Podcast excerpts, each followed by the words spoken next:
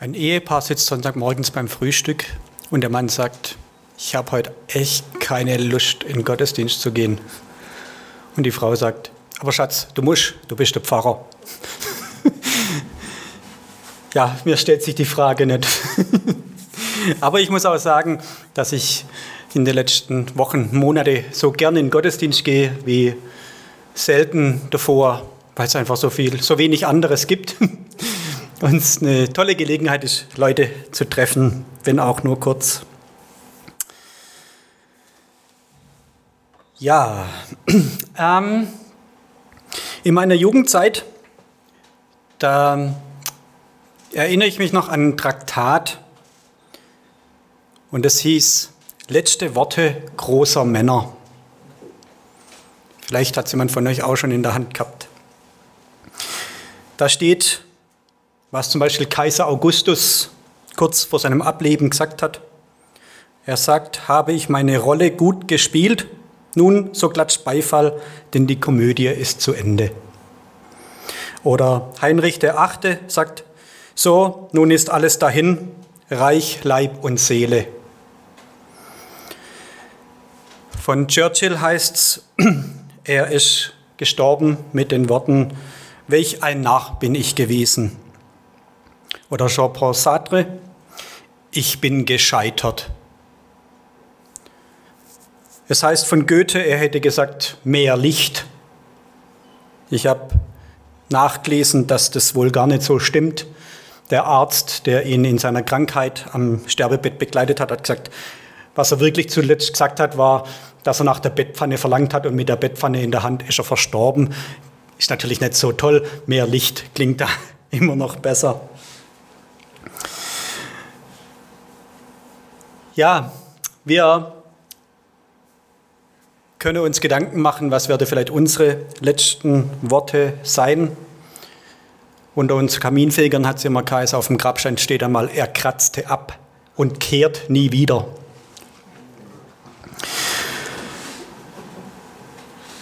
Wir haben die letzten Wochen uns befasst mit den letzten Worten von Jesus.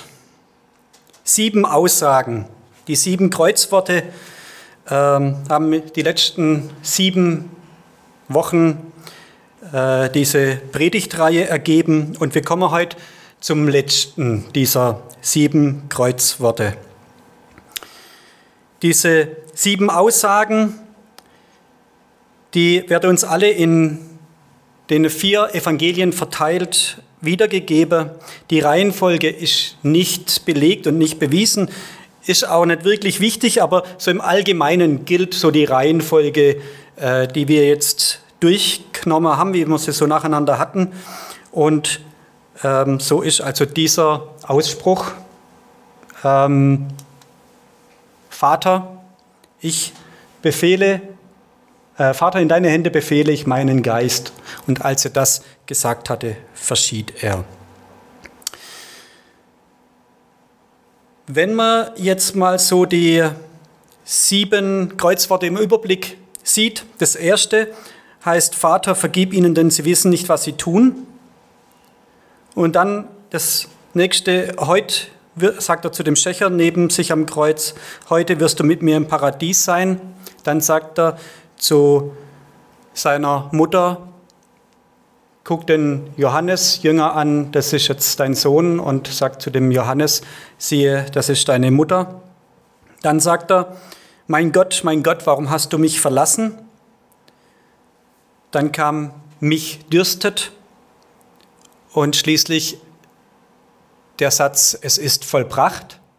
Und zum Schluss, Vater, in deine Hände übergebe ich meinen Geist. Ich habe es jetzt vergessen, das aufzustellen. Ich wollte es eigentlich extra in die Präsentation, weil man so dann sieht, wenn man das mal auflistet. Das erste und das letzte dieser sieben Kreuzworte beginnen mit dem Wort Vater. Dazwischen äh, das mittlere heißt mein Gott, mein Gott, warum hast du mich verlassen? Und dazwischen drin sind dann erst zwei Aussagen, die sich an die Menschen unmittelbar um ihn herum sich ähm, drehen, die, die die Menschen betreffen. und dann noch zwei Aussagen, die sich auf seinen Auftrag beziehen. Also erst Vater und zum Schluss Vater, dazwischen mein Gott und dann eben diese Aussage an die Mitgekreuzigten und an seine Mutter und den Johannes und schließlich was seinen Auftrag, seine Mission betrifft, es ist vollbracht und dass die Schrift erfüllt wird. Ich möchte euch nochmal in diese Situation mit reinnehmen, ein bisschen mit reinfühlen. Es fällt uns vielleicht gar nicht so leicht, uns vorzustellen, wir würden an so einem Kreuz genagelt hängen. Diese Vorstellung ist ziemlich brutal und auch grausam, aber es ist eben nun mal die Tatsache, dass Jesus am Kreuz unvorstellbar schlimm gelitten hat für uns. Ein Arzt hat mal die Geißelung und die Kreuzigung von Jesus aus medizinischer Sicht beschrieben und hat dann erklärt, was im menschlichen Körper physisch so vor sich ging während einer solchen Marter. Und er schreibt selber in seiner Einleitung, ich bemerkte plötzlich, dass ich die Kreuzigung all die Jahre mehr oder weniger als gegeben hingenommen hatte. Dass ich durch eine zu große Vertrautheit mit den grimmigen Details zu einer entsetzlichen Gefühllosigkeit verkommen war und einer zu entfernten Freundschaft mit ihm selbst. Es fiel mir schließlich auf, dass ich als ein Arzt nicht einmal die tatsächliche unmittelbare Todesursache kannte. Die Evangelisten helfen uns in diesem Punkt nicht sehr, weil Kreuzigung und Geißelung während ihres Lebens so üblich war, dass sie eine detaillierte Beschreibung zweifellos als völlig überflüssig ansahen, so dass wir die kurzen Worte des Evangelisten haben: Pilatus, der Jesus geißeln ließ, überlieferte ihn an sie zur Kreuzigung und sie kreuzigten ihn. Punkt. Mir geht es ähnlich wie diesem Arzt, dass ich manchmal feststelle, ich nehme es als zugegeben hin, ohne wirklich zu erfassen, was Jesus da auf sich genommen hat. Er hat schrecklich gelitten. Und in seinem Leiden am Kreuz sagt er diese sieben Aussagen, und er sagt die nicht einfach so daher. Er befindet sich im Todeskampf. Er kann noch sprechen, ja, man kann als Gekreuzigter noch reden, aber es kostet ihn viel Kraft und es bringt ihm viel Schmerzen. Dieser Dr. Giolda, wie der heißt, der gibt da einen Einblick in das Leiden und diesen Todeskampf. Wen es interessiert, dem kann ich das auch mal zukommen lassen oder kann mal selber im Internet suchen, ähm, die Kreuzigung Jesu aus medizinischer Sicht. Für einen Gottesdienst ist es einfach zu brutal, zu krass, wie er beschreibt, wo genau die Nägel reinkaue werde, damit nicht die Hand ausreißt, geht es ins Handgelenk und solche Sachen beschreibt er dann und wie dann einer am Kreuz hängend ähm, durch das Hängen die Lungen gequetscht werde und er keine Luft mehr kriegt. Und das Einzige, was da hilft, ist dann sich hochdrücken. Dabei gibt es einen reißenden Schmerz am Fußnagel, also nicht am Zehennagel, sondern am Nagel durch die Füße. Ähm, und die von der Geißelung aufgeschundene Rücke reibt am Balken und was in den Muskeln passiert, äh, wie das Herz langsam mehr und mehr Wasser kriegt und das Atmen immer schwerer fällt und ähm, hochziehen heißt kurz Luft kriegen, aber dann brennt es wieder in, an den Nägel und dann wieder loslassen, dann langsam ersticken. Er beschreibt es sehr gut.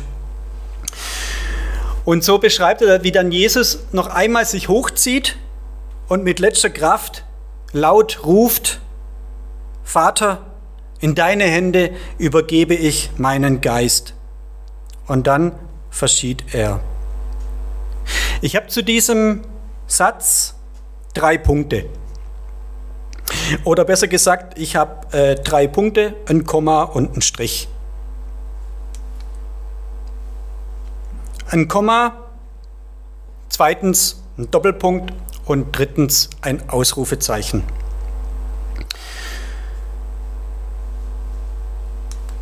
Ich habe vorhin schon gesagt, Jesus beginnt den Satz mit dem Wort Vater. Jesus wendet sich wieder an seinen Vater. Immer wieder hat er sich an seinen Vater gewandt und damit ist er uns ein Vorbild. In Römer 8 heißt es, wir sind Kinder Gottes. Gott ist unser Vater. Da heißt es Römer 8, Verse 15 und 16, denn ihr habt nicht einen Geist der Knechtschaft empfangen, dass ihr euch abermals fürchten müsstet, sondern ihr habt einen Geist der Kindschaft empfangen, durch den wir rufen, aber lieber Vater. Der Geist selbst gibt Zeugnis unserem Geist, dass wir Gottes Kinder sind. Und als Kinder Gottes dürfen wir sagen, aber mein lieber Vater. Jesus liebt uns eine innige Beziehung zum Vater vor. Als er einmal im Alter von zwölf Jahren nach dem Tempelfest von seinen Eltern, von Maria und Josef, gesucht wird, sagt er in Lukas 2, Vers 49, Wisst ihr nicht, dass ich sein muss in dem, was meines Vaters ist? Und im ganzen Johannesevangelium durch lesen wir immer wieder, wie er diese, diese Verbindung zum Vater gepflegt hat. Schon in Johannes 1, Vers 14 heißt es, dass er, und das Wort ward Fleisch und wohnte unter uns, und wir sahen seine Herrlichkeit, eine Herrlichkeit als des eingeborenen Sohnes vom Vater, voller Gnade und Wahrheit. Und später in Kapitel 10, Johannes 10, Vers 30 sagt er, ich und der Vater sind eins. Und in Johannes 17 lesen wir ein Gebet, das sogenannte hohe priesterliche Gebet. Da betet Jesus für seine Jünger und er betet zum Vater. Und da heißt, solches redete Jesus und hob seine Augen auf zum Himmel und sprach, Vater, die Stunde ist gekommen, verherrliche deinen Sohn, auf dass der Sohn dich verherrliche. So beginnt er dieses Gebet und betet. Und in Johannes 20, Vers 17, da sagt Jesus, ich fahre auf zu meinem Vater. Wir lesen durchweg, das sind nur ein paar Stellen, auswahlweise. Äh, wir lesen durch das ganze Evangelium von Johannes durch, dass Jesus nichts ohne den Vater getan hat. Er ist vom Vater ausgegangen, er geht wieder zum Vater hin und er und der Vater sind eins und er tut alles aus dem Vater heraus und zum Vater hin. Er hat sich auch immer wieder ins Gebet zurückgezogen, Jesus, und hat zum Vater gebetet. Er hat auch öffentlich zum Vater im Himmel gebetet und hat auch uns, also seine Jünger und damit auch uns, gelehrt, zum Vater, zu unserem Vater im Himmel zu beten. Jesus hat seine ganze Identität auf den Vater gegründet, von dem er gesendet war. Und eben mehr noch, er sagt sogar, ich bin eins mit dem Vater. Und so redet er auch in seinem letzten Atemzug zum Vater. Er sagt, Vater, Komma. Und damit hat sein Anliegen das er in diesem Satz ausdrückt, eine Adresse. Das Anliegen hat eine Hoffnung. Dem Vater vertraut er sich an und übergibt diesem Vater seinen Geist. Nach dem Wort Vater steht ein Komma. Da kommt noch was. Ich übergebe meinen Geist. Dass Jesus stirbt, ist kein Schlusspunkt. Das ist ein Doppelpunkt. Der Tod Jesu ist nicht sein Ende. Zwar denkt der Teufel, er hätte in diesem Moment gewonnen, er konnte Judas auf seine Seite ziehen, dass er Jesus verrät, aber es bleibt nur ein kleiner Sieg von kurzer Dauer. Am Kreuz hat der Satan triumphiert. Aber man könnte hier sagen, eine Schlacht ging verloren, aber der Krieg ist noch nicht aus. Es war ein Triumph. Der Teufel hat es geschafft, den Sohn Gottes ans Kreuz zu schlagen, aber es war alles Teil des Plans. In 1. Mose 3, Vers 15, unmittelbar nach dem Sündenfall, sagt Gott, die Schlange wird den Sohn des Menschen in die Ferse stechen. Das kündigt Gott da ganz am Anfang der Geschichte der Menschheit schon an. Aber dieser Sohn der Frau wird der Schlange den Kopf zertreten. Jesus hat sich ans Kreuz schlagen lassen. Er ist freiwillig in den Tod gegangen, um für unsere Schuld zu sterben, damit er die Macht der Sünde, damit die Macht der Sünde gebrochen wird. Das ist dieser stichende Verse von der Schlange.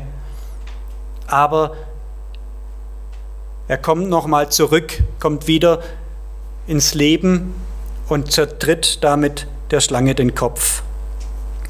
Aber in diesem Moment geht Jesus in den Tod. Er hält nicht an seinem Leben fest. Er lässt los, um den Opfertod stellvertretend für uns zu sterben. Er hatte schon vorher die göttliche Herrlichkeit nicht festgehalten, wie man sich an eine Beute klammert, so heißt es in Philippa 2, Vers 6. Also auch im Loslassen ist Jesus unser Vorbild. Darin, dass wir uns nicht ans Leben klammern, sondern loslassen, um Gottes Willen loslassen. Loslassen, was uns an irdischem halten will, um das Himmlische zu gewinnen.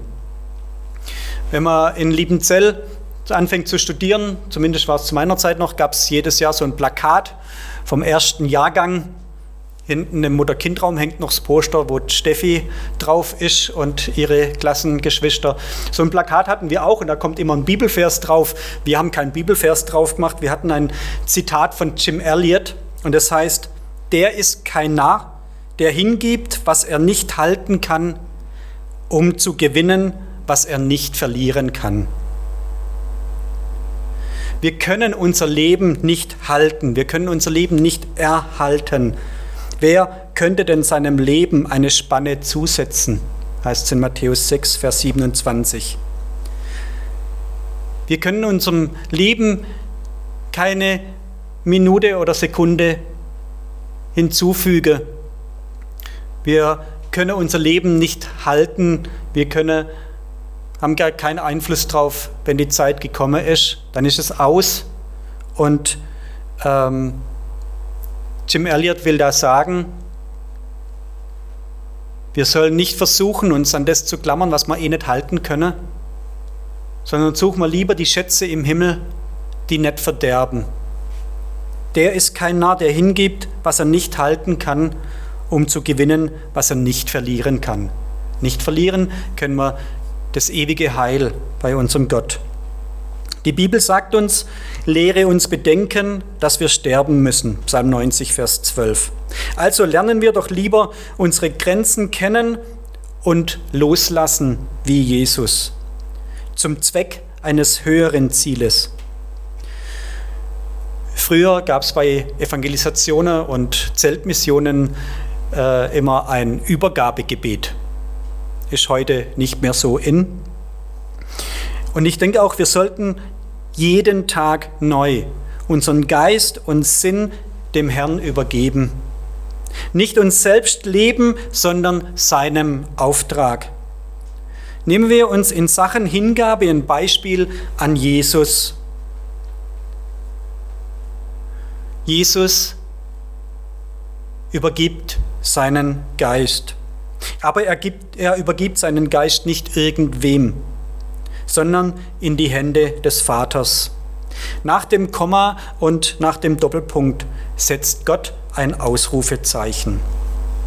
In deine Hände. Jesus weiß genau, wem er sein Schicksal anvertraut.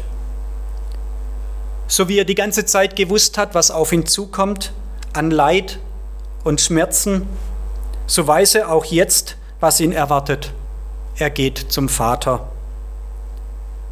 Und damit hat seine Bitte eine Adresse. Er bittet mit diesem Aufruf, mit diesem Ausruf, bittet er den Vater um Aufnahme seines Geistes. Dem Vater vertraut er sich an und übergibt ihm seinen Geist. Und auch das ist was, was wir von Jesus hier lernen können. Welche Zuversicht im Vater ihm da Trost im Sterben gibt. Ich habe noch ein Zitat eines großen Mannes, sein letzter Satz ein Kardinal Mazarin oder Mazarin, ähm, also wie man es ausspricht, aber sein Vorgänger kennt man, Kardinal Richelieu aus D'Artagnan und die drei Musketiere kennt man es vielleicht. Also dem sein Nachfolger, als der gestorben ist, sagt er, wohlgemerkt als Kardinal, eigentlich ja ein frommer Mann, sagt, O arme Seele, was wird mit dir? Wohin gehst du?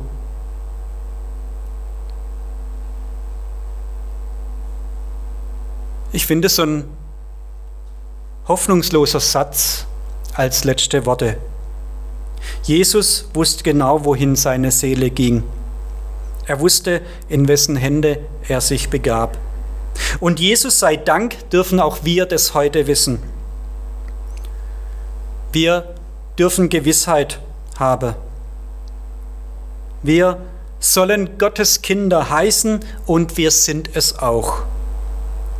Diejenigen, die der Geist Gottes treibt, diejenigen, die zu Gott gehören, die dürfen aber, lieber Vater, zu ihm sagen und die alle dürfen zu ihm in die ewige Herrlichkeit eingehen. Du darfst auch mal sagen, Vater, in deine Hände übergebe ich meinen Geist. Und du darfst sagen, ich übergebe dir den morgigen Tag und die heutige Nacht und die nächste Woche. Amen.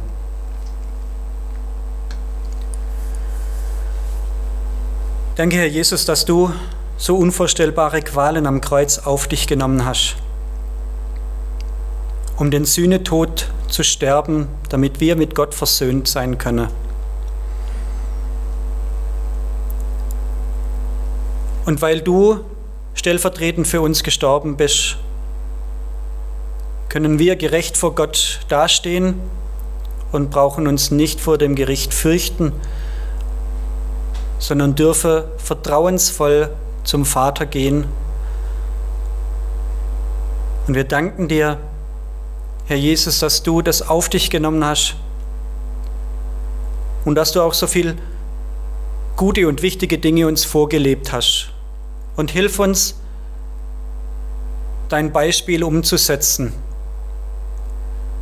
dass auch wir uns an den Vater wenden, auch in größter Not, aber auch in schönen Dingen. Mach du in uns immer wieder die Gewissheit neu fest, dass wir nicht ins Ungewisse gehen, sondern wissen, dass der Vater in der ewigen Herrlichkeit auf uns wartet. Und diese Gewissheit, die soll uns froh machen, Herr. Füll du uns jeden Tag neu mit deiner Freude. Und lass uns so als ein helles Licht strahlen in dieser dunklen Welt. Amen.